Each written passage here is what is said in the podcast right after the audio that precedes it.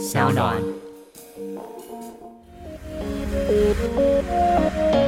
各位知道这个创业就是非常孤单寂寞冷无人知啊，这个很多夜晚都只能自己抱着棉被偷偷痛哭啊。那这时候我都怎么做呢？就是去冰箱拿出酒精来催眠自己啦。那这次想跟大家推荐呢是格马兰的系列调酒，是主打这个 Highball Whisky Soda，用世界冠军格马兰的单一麦芽威士忌做基底，然后它清爽的气泡呢可以释放出威士忌的麦芽、木质和果香的多样风味。各位布哈拉，我真的喝过很多瓶，非常非常很适合夏天这个闷热天气啊，带给一个很清爽凉快的一个感觉。那另外一个呢，我觉得也是很适合这个当一般饮料喝，就是一个台湾正宗风味的格马兰乌龙苏打调酒，它是结合宜兰的格马兰琴酒，还有南投的乌龙茶叶、炭焙乌龙茶的韵香，然后伴随着琴酒的多层次的风韵，真的很好喝。现在要怎么办呢？就去 Seven Eleven 直接去购买，就可以体验到格马兰为你特调的茶香酒韵吧。各位，如果你在创业，你没有用酒精去伴随你每一天的度过。你就不要说你在创业了，酒精是每个创业家最好的一个朋友，也是人类最伟大的发明，所以推荐给各位这个格马兰的系列调酒。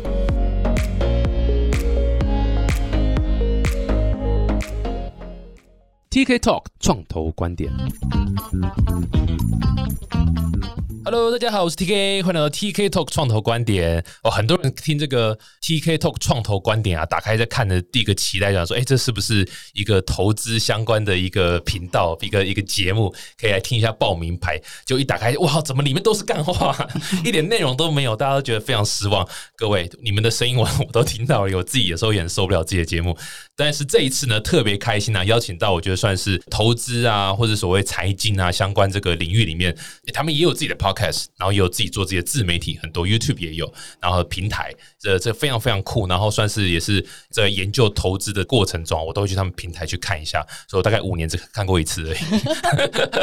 我在都忙着创业，很少在做投资，但是投资是绝对是你只要是人。基本上你都遇到的一课题了。然后废话不多说，我们先欢迎这个是财经 M 平方的创办人 Rachel。Hello，TK。大家好，我是财经平方创办人 Rachel。Hello，Hello，Rachel，Rachel，这个是最近六人行的这个 reunion 刚结束，我 没事。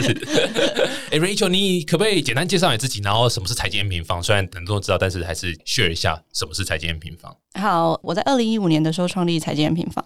那为什么会创立财经平方的初衷其实是很简单，就是我就觉得说，现在我们在台湾其实是可以投资全世界的金融商品的，比如说美股啊，甚至美债啊、黄金、原油等等的。可是大部分他们其实不知道这些金融商品他们真正背后的基本面的体质怎么样，所以财经平方就出现了。我们就想要把说我们透过数据的一些分析，然后图表的呈现、文章的撰写，来让大家知道说，哎，你投资全世界的商品。那这些商品它的背后体质是怎么样？我们简单的来告诉你。所以算蛮强调基本面的哈，不是这种什么。我跟你讲，老师在讲，有没有听懂十几年前？然后这个一定会涨，然后到做什么其实不重要。这你是还蛮注重基本面这样。对对，因为我们觉得说，所有的商品体质，它的股价涨跌，到最后还是会回归基本面的一个状况。所以我们很想要去扎实的去呈现这一块的一些数据或 insight 给投资大众。嗯，所以你算是这个漫步。华尔街那本书里面有提到，这个不要是 castle 什么 in the air，对不对？那种空中楼阁，而是我要好好的做这个。他里面讲什么大盘是胜过于其他这种专业经理人的这个做法。我就简单分享科斯托兰尼他提到的人与狗的。刚刚是意大利文吗？科斯托兰尼是一个欧洲的证券教父，是嗯，然后他分享人与狗的比喻，然后他就说，哎，人就是经济的基本面，然后狗就是股价，然后人牵着狗，然后狗跑远跑近，最后还是。会回到人的身边，他在透露就是说，哎，今天这个股价它，假如它一直涨，可是如果它的一个财报没有涨，或者是它的经济体质没有涨，其实它到最后还是会跌回来，就会回来。对，它其实就在透露这样子一个讯息。那财经平方其实就想要解决这件事情，因为我们觉得说，哎，市场上面的新闻啊，事实上让消息很多，但是到底你在投资这项商品，它的一个状况好不好？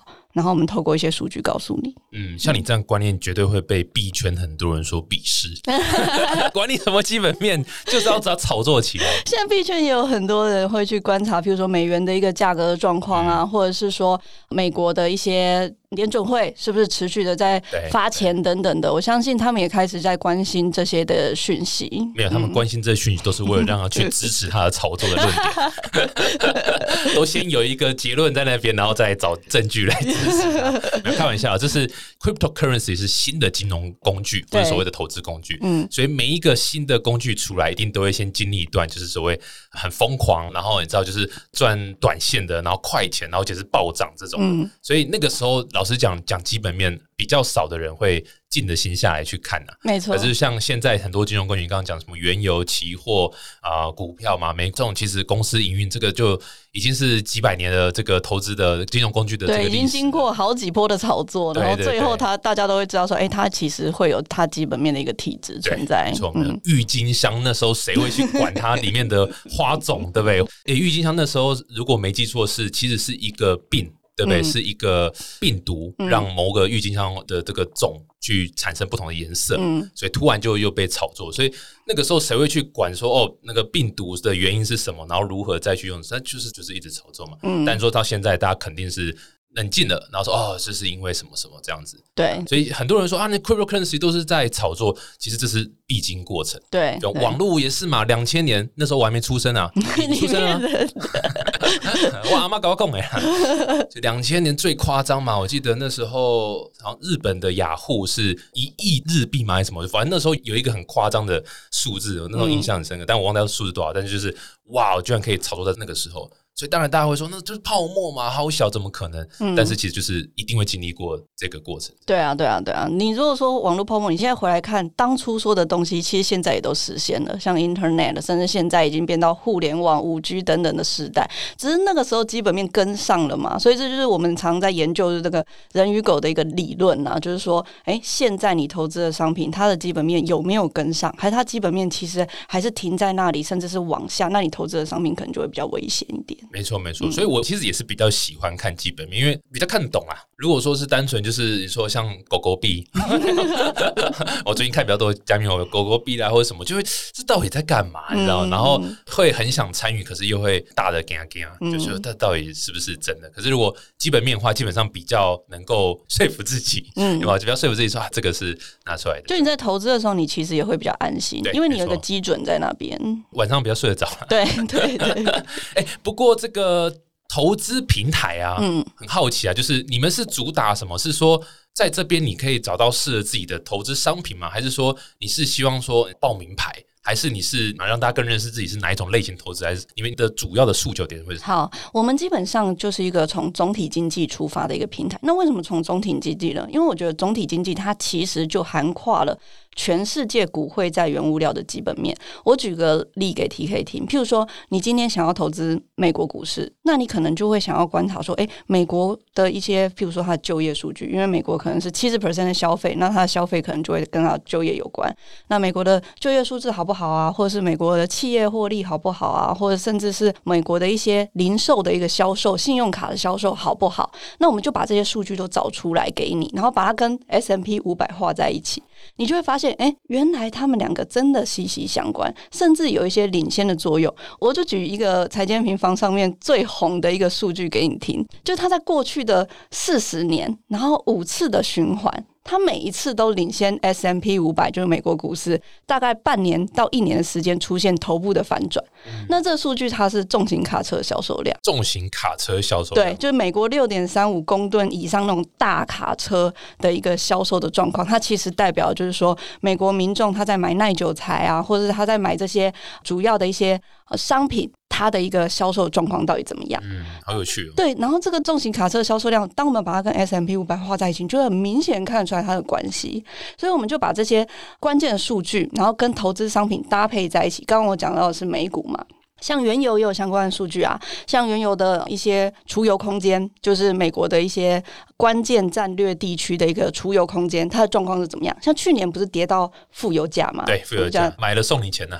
对，那个时候你去观察它的储油空间，就出现很明显的往上，因为那时候肺炎疫情，所以整个人大家都不用油了嘛，因为大家都不外出了，所以储油空间就出现大幅的一个攀升，等于说原油的库存出现很明显的增加，原油的供需出现很明显的反转，所以油价那个时候就出现崩盘。那像这些数据，我们就把它找出来。那这个数据它其实可以沿用在全世界股汇在原物料、黄金的最关键的数据可能是实质利率，因为黄金最大的敌人就是利息嘛。没有，是比特币。也也是也是，我今天是不是要准备多一点比特币来跟你聊？对，像这黄金它没有利息。所以，如果你存在银行里有利息，你是不是就不会想要换成黄金？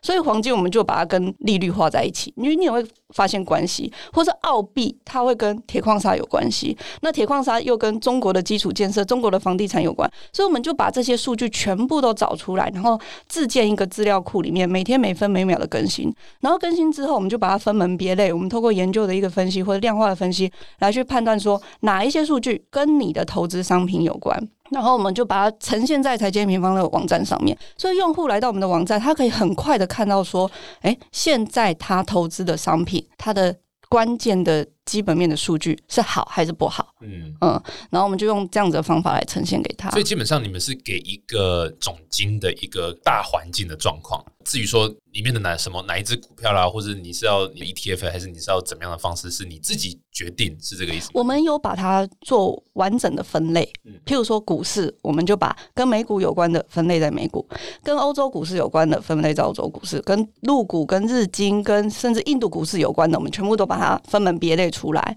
然后再来大中原物料。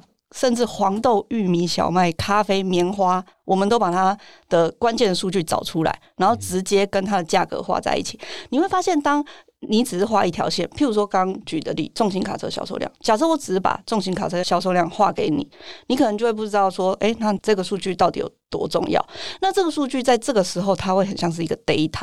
可是，当我们把重型卡车销售量跟美国股市画在一起。它就有机会把 data 转成 insight，因为你会突然发现说，哦，原来重型卡车销售量它高档反转的时候，美股就会出现风险。嗯，那这个时候可能这张图表对投资用户来说，它的价值就会突然变得很高，他就会去想要收藏它，然后他就会去想要去观察它，因为他可能有持有美国的股市。那当他看到重型卡车销量往下的时候，他可能就会觉得，哎，那我是不是要开始降低一点我的部位？他可以是自己去做选择。所以简单来说，就是说我们把这些数据背后。的 insight 找出来，分门别类的把它跟全世界的商品画在一起，那你可以透过这个方法去找到你投资的商品现在是好还是不好。蛮酷的，蛮酷。我觉得所有投资人现在最缺的资产就是时间，就是钱就是要花在说，你知道像这些你知道相关的 solution 可以让把资讯。呃，sorry，应该说资料变成资讯，data 变成 insight，对，变成 insight，像你讲这样，那协助他做投资决策，这是刚需啦，一个刚。像其实去年肺炎疫情以来，我们财经平方的团队也开始开发非常多的高频数据。什么是高频数据呢？是因为我们发现，哎，这些经济数据有时候大家会觉得说它有一点慢公布，譬如说它可能一个月公布一次，甚至一季公布一次。那这些高频数据，它是每天每分每秒都在公布的。举个例来说，譬如说，T K，你打开你的 iPhone 手机，呃，我用 Android，不好意思。OK，Google 系统也可以，就是你打开可能 Google 地图或者是 Apple 地图导航的次数，然后这些其实都是一个公开的 API，然后我们就把它截取起来，然后我们可以透过这个 API 去观察说，哎，什么时候？疫情最坏的状况过了，嗯，因为你拿着手机出门去导航，就代表是说，哎，可能最严重解封的一个状况已经已经过了嘛，对不对？那那个时候其实就能判断说股市的。最低点或相对低点是不是出现了？哎，确实从这种苹果移动趋势或者这种 Google 人流移动趋势的这种 API，你确实是可以看得出来说，哎，去年的三月底四月初的时候，好像大家就开始走到外面了，好像最坏最坏的状况就发生在那个时候。所以我就觉得这些数据其实很有趣。然后这些数据它背后的因赛跟投资的连结，如果你可以把它找出来，我常常会觉得它好像是一个璞玉。那你可以有机会把它转成钻石，这样没错没错，哇塞，真的很酷啊！这个刚请你简单介绍要财经 N 平方，就你花了十三分钟在讲这些事，真的很酷。我我刚听完，我其实还有超多问题想问，不过就是还是先想先了解一下你这个人，这样子，就是因为听说你之前是就是在金融业服务很多年，对，大家都知道金融业的待遇啊很棒啊，然后你知道 就是光鲜亮丽啊，对不对？然后这个我们看《华尔街之狼》那部电影就知道嘛，就是偶尔在叫一些。妓女进来可以，没有，就是可以比较 happy 嘛，比较疯狂这样子。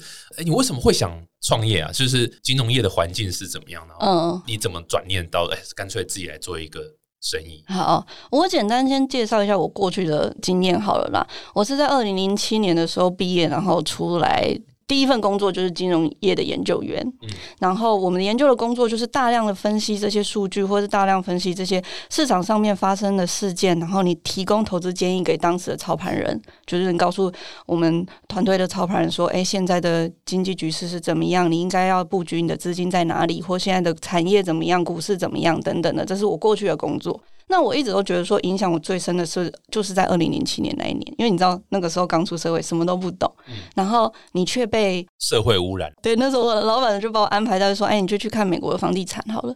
那那个时候大家都知道，二零零七年其实美国房地产开始有一些问题的的一些前兆出现了。那我确实就是透过很多的数据，譬如说房贷的违约率，或者是房市的库存，你会很明显看到说，哎，房地产这边美国房地产好像出现了一些问题，可是好像市场上不。不太在意，因为那时候股市还在创高，尤其那时候的金砖四国，像中国啊、印度啊、俄罗斯、巴西这种金砖四国，它正在不明，所以大家都觉得说不用怕，还有金砖四国会崛起，他们人口很多等等的。可是最后大家也知道，二零零八年的雷曼兄弟，所以当我经历了这整个过程。我就突然意识到说啊，总体经济好重要哦。然后接下来就是可能一连串的继续的研究啊，然后甚至是从总经的领域，然后切到像是产业的领域，然后 top down 的一个角度，从上而下的研究一番。然后我还是会觉得说，金融业这边可能学习到了一个阶段了。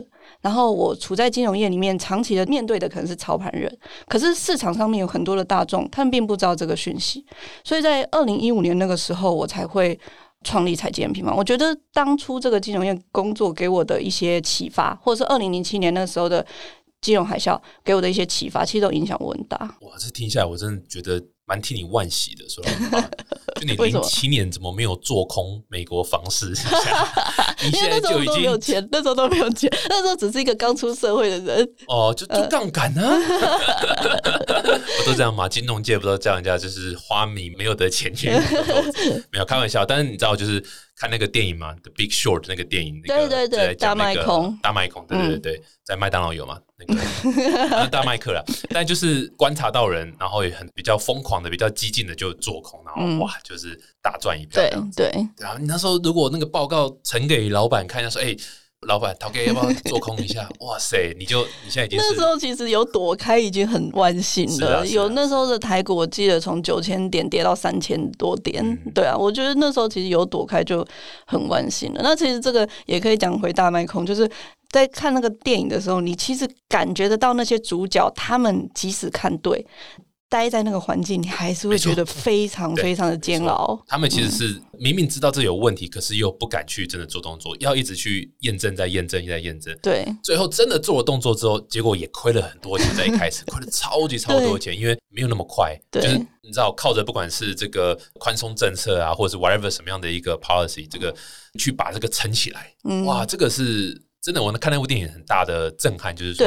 这个完全是一个在操控的一个货币系统或者财经系统，嗯，这根本就不是一个正常的方式。我觉得金融环境非常 crazy 啦。对，所以我觉得还是回到好好的研究这个商品，你投资的商品真的持有它吗？你了解它吗？你买它你睡得着吗？等等的。那我想要把这块好好的呃，算是教育，或是找出相关的一些工具提供给大家。嗯，所以一五年是等于说你是在同一个金融机构里面待了六年左右？没有没有，我大概就是我其实待过自营部，然后待过投信，也待过投顾，所以我大概换了几次，然后大概是在从业。业六年多快七年的时候，我离开了金融业，然后那时候有一个 gap year，就是我可能花了一年多的时间，该不会又环游世界了吧？去了一些地方去修身养性一下，然后再回来再经历一些事情，然后创立财建平方这样。哇，这已经是第三个这个来宾说他花了大概可能半年一年时间出去其他国家看一看，然后回来就创业，然后就不错的成绩。好吧，哎，各位，我决定这个节目停播一年，我要出去找一下创业项目灵感，这真的很有效，真的有效。不过你是，我还是有点好奇，因为很多人都会有这个想法啊，这个数据要分享出来啊，总经应该更多人知道，可是很少人会真的踏上创业这条路。嗯，你是有你知道，就是本来就有创业梦吗？还是说你是真的看不下去什么东西？还是你就觉得那一年在旅游寻找自我过程中领悟到什么东西？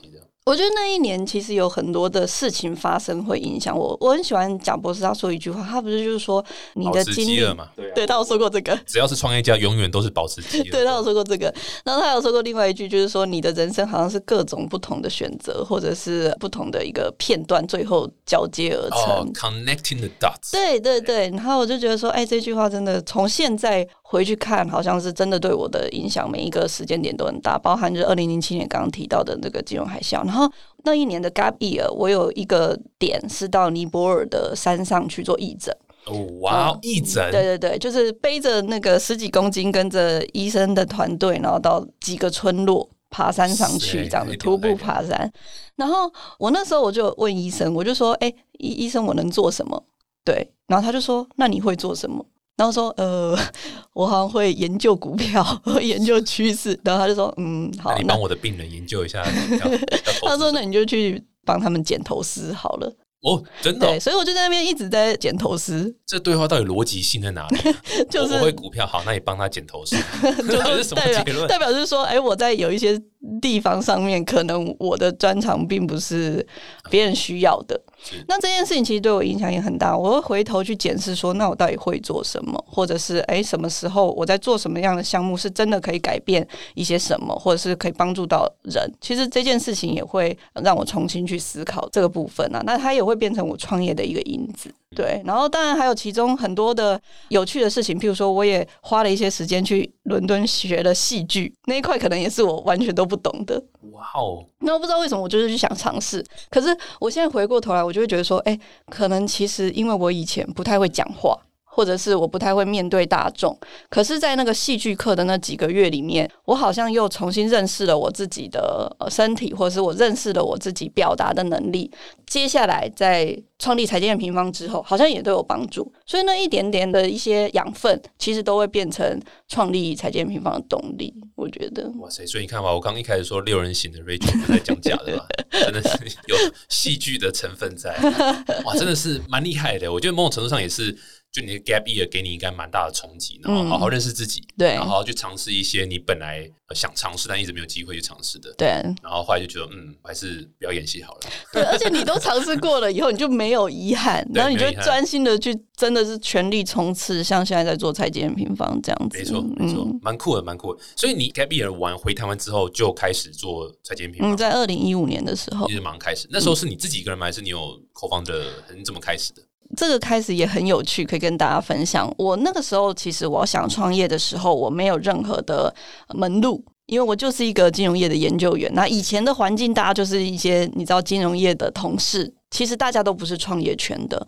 然后我也没有朋友像我这样子。想不开，想要创业，谁会拜托那个年薪那么高？谁会傻傻来创业？不是笨蛋。对，没有人想要来创业。然后我就想说，那怎么办呢？然后我就参加了一个学校叫 Alpha Camp。Alpha Camp。对对对。然后我在那里面，就是我是学跟着 Bernard 学 marketing 行销那一块。Bernard 就是 Alpha Camp 的创办人。对对，校长。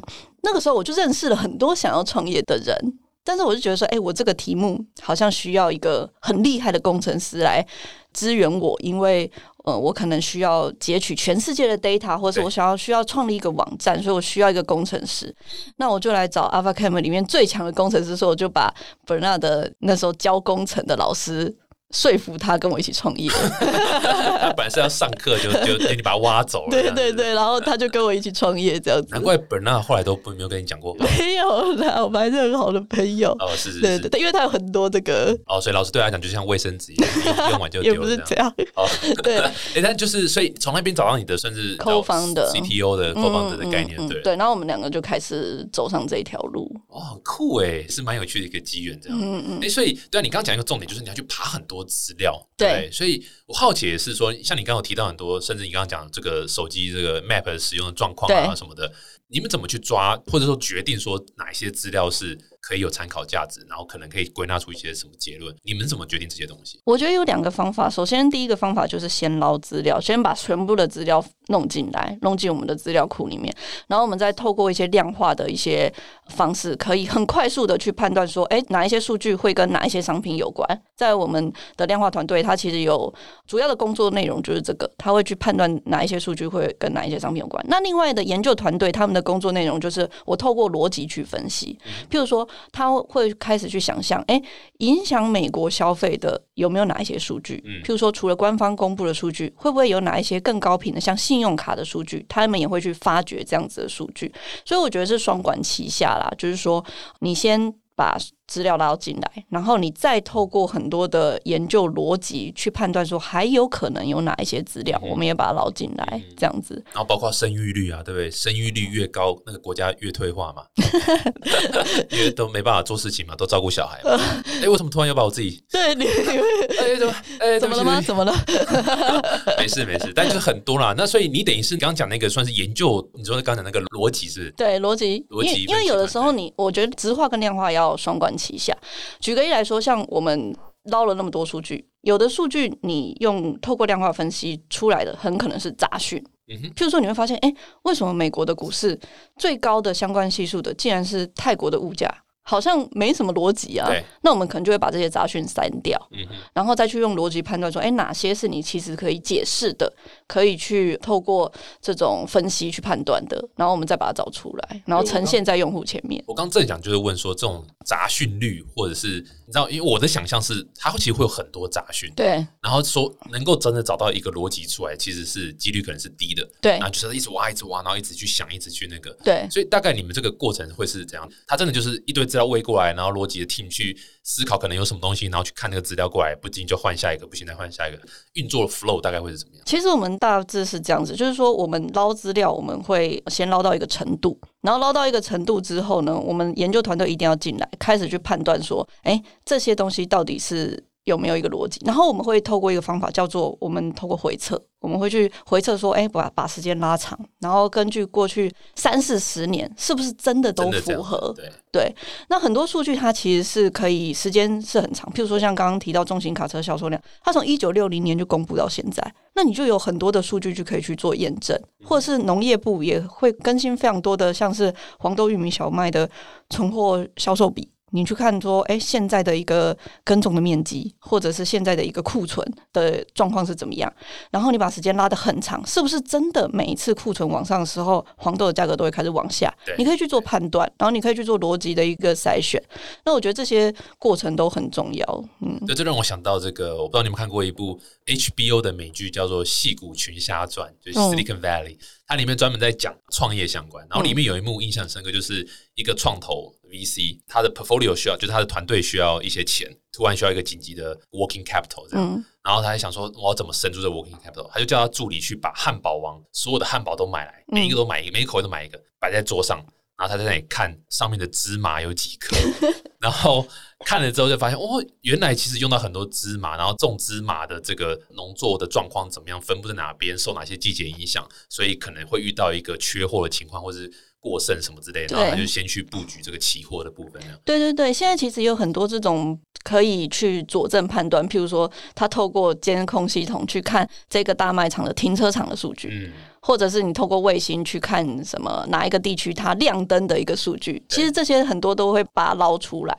只是我们还是会需要一些时间去做验证，去长期的观察，因为有的时候你还是会需要研究团队去判断说到底是不是真的这样。譬如说，像现在这个卖场，它可能停车的数量少，那是因为它转成线上了，所以你必须要去。反复的去验证或者去推敲，说那有没有可能是怎么样？所以我一直跟我们研究员讲说，好奇心很重要，因为你必须要不断的去问自己说，哎，这样子的分析逻辑有没有什么破绽等等的。所以他们应该都不能养猫。为什么？因为好奇心会杀死猫。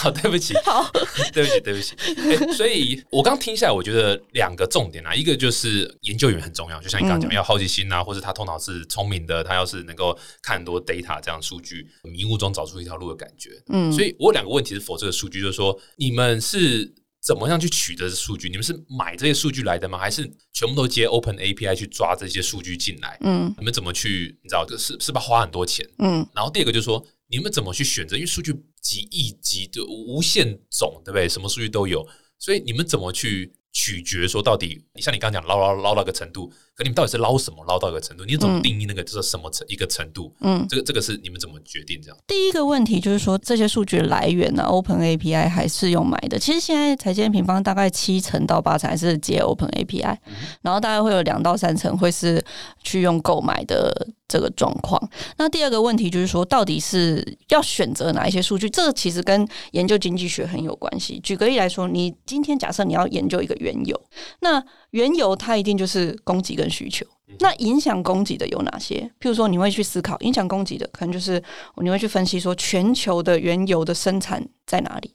譬如说，好像中东 OPEC 数据，我就开始捞，或是诶美国的库存，因为美国是最大的一个消费国，然后它同时又是最主要的生产国，那我就会去看它的存货，那我就开始捞。那消费呢？最主要的消费国又来自哪里？可能中国的用油的数据，或是美国的用油的数据，我就开始捞。所以你其实一定还是会有经济学的一个基本架构在里面。那一样，你研究美国经济，美国的 GDP 占比如何？美国的股市哪一些产业的它的一个占比比较高？那我可能就从那些数据开始着手，然后再慢慢的加新的一些其他的数据或 insight 进来。大概就是会这样子，所以它其实还是会需要一定程度的经济学的背景或者是财经的背景，你才有去第一时间就很快速的先去判断说，我今天要研究可能这一项商品，那我要从哪里开始着手？没错，没错，我觉得这个是，所以听起来其实还是很吃团队的一个脑袋啦。嗯可能会就是这样子，你自己本身的基本功就要有一定的程度，对然后可以分析说，哎，到底我们现在应该多捞哪些资料，对对对所以你的团队应该都是相当优秀，应该我在想应该都是交大的吧，对不对？台湾最强就交大嘛，对对对对，就是没错没错。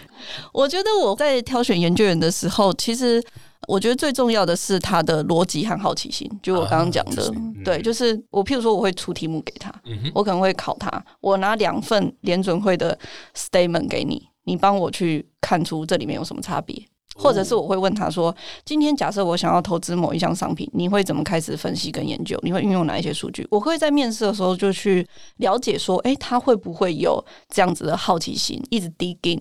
他在解释给我听的时候有没有逻辑？我觉得这些事情都是蛮重要的。没错，而且其实说老实话，没有正确答案。就是金融世界，其实很多东西都是没有正确答案，它不是数学，或是你知道，没错，就是我自己在投资市场到现在啊，或者是我在研究经济、金融等等，我觉得经济学就是人的行为，人的行为不会有一定的答案，但它可能会有一些循环或者是 pattern 的产生。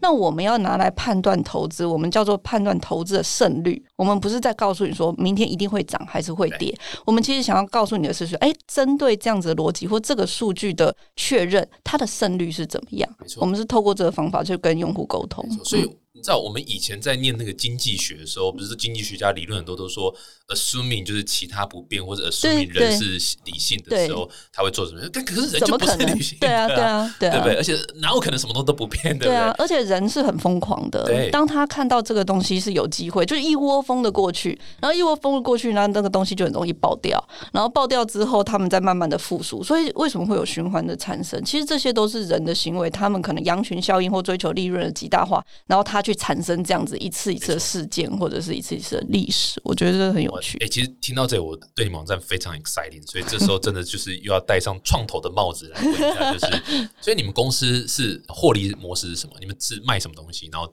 怎么收费？好，我们公司基本上其实呃相对单纯，我们有几个盈利的模式。第一个呃 revenue model 就是 MM Pro，我们透过订阅制的方式，就是说，哎，你今天如果对我们的东西有兴趣，你想要看这一张一张的图表，像我刚刚提到的很多的具有 insight 的图表，以及或者是我们研究员撰写的一些独家报告的话，你每个月只要付一定的费用，你就可以享受这个无限的图表跟报告。嗯，对，那这个是我们的第一个订阅制啊，营运模式。那再来就是，因为我们觉得说，很多的人，你跟他讲总体经济很重要，他可能不太了解，因为他可能不是本科系，甚至是本科系，我都觉得他可能并没有真正的看到总金跟投资之间的关联。那这本来就是全民的必修课，所以我们也做非常多的课程教育的一个部分，然后希望可以传递说总金很重要，或者是基本面商品的状况提质都很重要。然后我们想要传递这个东西给你们，所以这一块也是另外一个营收的来源。然后再来就是第三 part，可能就是会跟一些企业合作啊，或者是会举办一些论坛啊，这些大概就是我们财经平房目前的一个营收的状况。你们是不是之前刚结束一个？哎，就是最近有一个什么全球总经影响力论坛？对对，在七月二十四号的时候，在台风风雨交加的那一天，然后有超级多数千人跟我们一起在线上参与这个总经影响力论坛。那这也是呃，我们今年第一届开始做这件事情，因为我就觉得说，哎，从去年肺炎疫情以来，我发现有很多的一些专家，他们一直已经开始在探讨总经或者产业趋势的重要。那我想要把他们聚集在一起，所以我们就聚集了九位在总经产业甚至投资都具有影响力的一些专家，然后一起举办这个总经影响力论坛。那这里面包含的专家，像是在总经。界已经非常赫赫有名的，像王博达先生，或者是艾谢克。那在产业界有 M 观点 Mula，或者是科技导读的周清华，或者是也是有在讲比特币的 Benson。然后我们就把他们都聚集在一起，然后来举办这个论坛。那这个论坛是可以看到八月三十一号的，所以欢迎大家持续来在财经平方上面看这个，就是可以观看这个论坛到那时候。好日子，八月三十一号，我妈生日。哦，祝你妈生日快乐！这种一种被逼的，这怎么那么无奈的感觉？没有开玩笑，但的确是买了这个是可以看到，就是买票嘛，对不对？对对对，线上的票嘛，然后到看到八月，看到八月三十一号，过过蛮期待。我觉得应该还蛮多人会整理什么。然后线上笔记这种哦，这个论坛我们也会针对，就是你有购买的人，我们提供财经平方研究员自己的笔记，然后直接寄到你家给你。太酷了，太酷，了，真棒！哎，所以你们有好奇啦哦，创投观点还是要问一下，你们有跟创投？交手过吗？你们做这位财经金融的，应该对钱非常熟悉，很知道讲这个 铜臭味的语言。你们有拿创投的钱吗？有跟创投交手过？我我们目前没有哎，我们二零一五年到现在就是两位共同创办人到现在，而且员工都不执行哦。就是，我是说，就是股东最主要的对股东的结构就是这样子。但是当然是不排斥可以接受更多的一些机会啊。然后因为财经平方，我对它更长远的一些规划，包含就是说，呃，我们今年下半年会把这些的投资的 inside 全部结合商品，所以我们会开始导入 ETF 的商品进来。嗯，你说 NFT 哦？ETF，NFT 哦，一直在帮自己打广告。哦，ETF，对 ETF，因为我们现在觉得全台湾。最棒的 NFT 平台是哪一个？当然是我们 TK 的。Anyway，就是我们希望把 ETF 这种商品导进来，就是说一站式的服务嘛。你今天看到的这些数据，你找到你想要投资可能黄金，那黄金的 ETF 有哪些？我们就直接帮你筛选出来。所以我们会把这些导进来。简单而言，你也可以发现说，财经平方在分析的这些投资金融商品，其实不是只是局限在台湾。就是我们不是只是在分析台湾股市，我们在分析的是全世界的商品。那我就很希望说，哦，我们把这些 data 从全球捞到台湾，然后全部从台湾开始，有一天也可以把这个平台带到海外去。所以我希望到了那一天，我们可以会有。还不错的策略的合伙人，或者是策略的投资人加入，我觉得这是蛮棒的一个。就从募资的角度来看，我觉得这是蛮棒的一个募资故事。就说你原本是一个资讯提供平台，嗯，然后 subscription 的方式有点像媒体，对。那你现在要转成一个所谓你自己也可以提供类似一个金融商品的一个概念。那某种程度上，这个应该会需要你知道，就是譬如说证券的一些执照吗？还是不需要？呃，我们不是提供金融商品，我们是把全世界的 ETF 串接进来。哦，对，就是我可以快速的帮你选出说，譬如说我看到美股适合投资的，那全世界有哪一些跟美股有关的 ETF，我直接帮你把体质都挑出来，譬如说它 AUM 啊，它的手续费啊，然后它的一些基本的资料，然后全部都串进来。那其实很多的平台都已经在做，譬如说 ETF 相关的资料了，可是这个世界。上还没有一个平台把这些资料跟总金的基本面串在一起，它顶多只是告诉你说这档 ETF 它的交易量它的手续费、它的持股的占比等等的，它的顶多告诉你这些。可是它并没有告诉你说这一档 ETF 它未来可能它的体质怎么样。那我就把这些全部串在一起。所以如果要买的话，会透过你们没还是没有？就是他自己还是去？现在还没有，他可能还是要去，他就要透过一些交易软体去购买这样子。但所以意思就是说，你们的资讯提供的这个否不同的金融商品会越来越多。对对对，懂懂懂。也许可以，虽然这的确就是你知道另外一个产品线呢，嗯，但是对你们来讲，就是你知道，如果可以转到那样的方式的话，直接把交易并进来这样子。对，那应该说它就很理所当然会需要 capital 的进入那。打开另外一个不同的战场，嗯嗯，因为其实，在台湾媒体的募资本来就是稍微比较吃力一点，这样稍微比较需要多解释，不然周清华刚好关起来，不是，没有没有没有，不然就是对不对？就是会稍微比较需要多解释一点，这是很讨厌的一个现况啊。嗯，但是你们的切入点是本来就跟钱是绑在一起的，所以理论上要去扩展另外一个产品线销售的这样的一个市场是转的是可以很顺，而且是。空间是大的，我我自己感觉了，我也不知道对不对，但我自己感觉铜臭味的创投 会很想要看后面那一块的东西。了解，呀呀，反正这是我自己个人的感觉而已。嗯，我觉得对，我觉得这个平台它，我们把它做出来以后，它未来的可能性有非常多可能的一个变化。你串接商品，你串接交易系统，或者是你单纯你开始去把。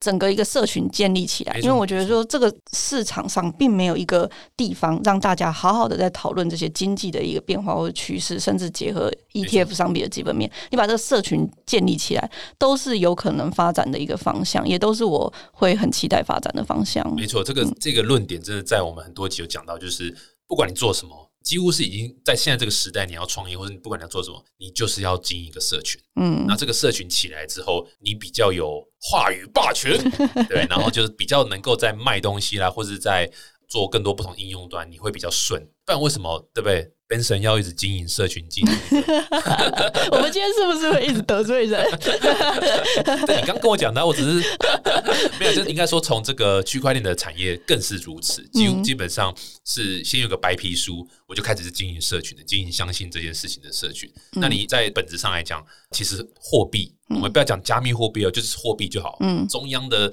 央行发这些货币，它都是。悲伤群众信任你这个单位，对信任这件事情所共识产生出来的量，它才有这个价值。所以真的就是你知道要怎么样做生意，其实真的都是这个社群是太重要，是基本原则。嗯，所以我觉得你们的至少。从这个角度出发，是有它的一个蛮大的优势的。嗯，相当期待。我觉得之后未来的新的功能或者新的这个产品线，就是 ETF 这一块。对，我们会在八月的时候上线这个最完整的 ETF 结合基本面的网站给大家。嗯哼，嗯，然后年底的时候，我们就会开始再把社群串接进来。这大概是接下来短期的一些计划。你们现在就已经有一堆所谓的这个自媒体相关的管道嘛，在经营这些媒体嘛，在经营这个社群嘛，对不对？这个网站就是财经平方这个网站啊，其实我还要提供一个非常好用的工具给大家，就是我们财经平方研究员画了很多图以后，你如果看到这些图，你想要自己画，我们也提供工具让你自己画，就你可以自己去判断，去找出一些 insight，然后你可以把它分享给大家，让大家看。嗯，我们正在推广一个专区，叫做“人人都是研究员”。因为我一直都觉得说，不是只有我是，或者是我们团队是，其实每一个人你都应该要透过这些数据去为你自己的投资负责，或者就是找到你的一个投资商品的背后的 insight，你可以自己做研究的，你知道吗？所以我们也提供这样子的工具给我们的用户。那我们用户把它画出来，他回测出来，他找到了一些。很不错的 insight，他就会把它分享到财经平方的这个人人都是研究员专区，就用户观点。然后我们再透过这样子的社群，譬如说其他人看到这个图表，他可能会收藏，那我就会提供你一些。reward，比如说一些 MB，那这些 MB 可以拿来换课程。其实一连串的这个 community，我们正在建立。你根本也是走区块链这条路嘛，对不对？把那个图表变成 NFT 嘛，然后买了就急挖矿就给他 MB 嘛，对，他们在炒作 MB 嘛。对，我就看清楚你们这些金融从业人员的手脚。访谈都是在为 TK 做着。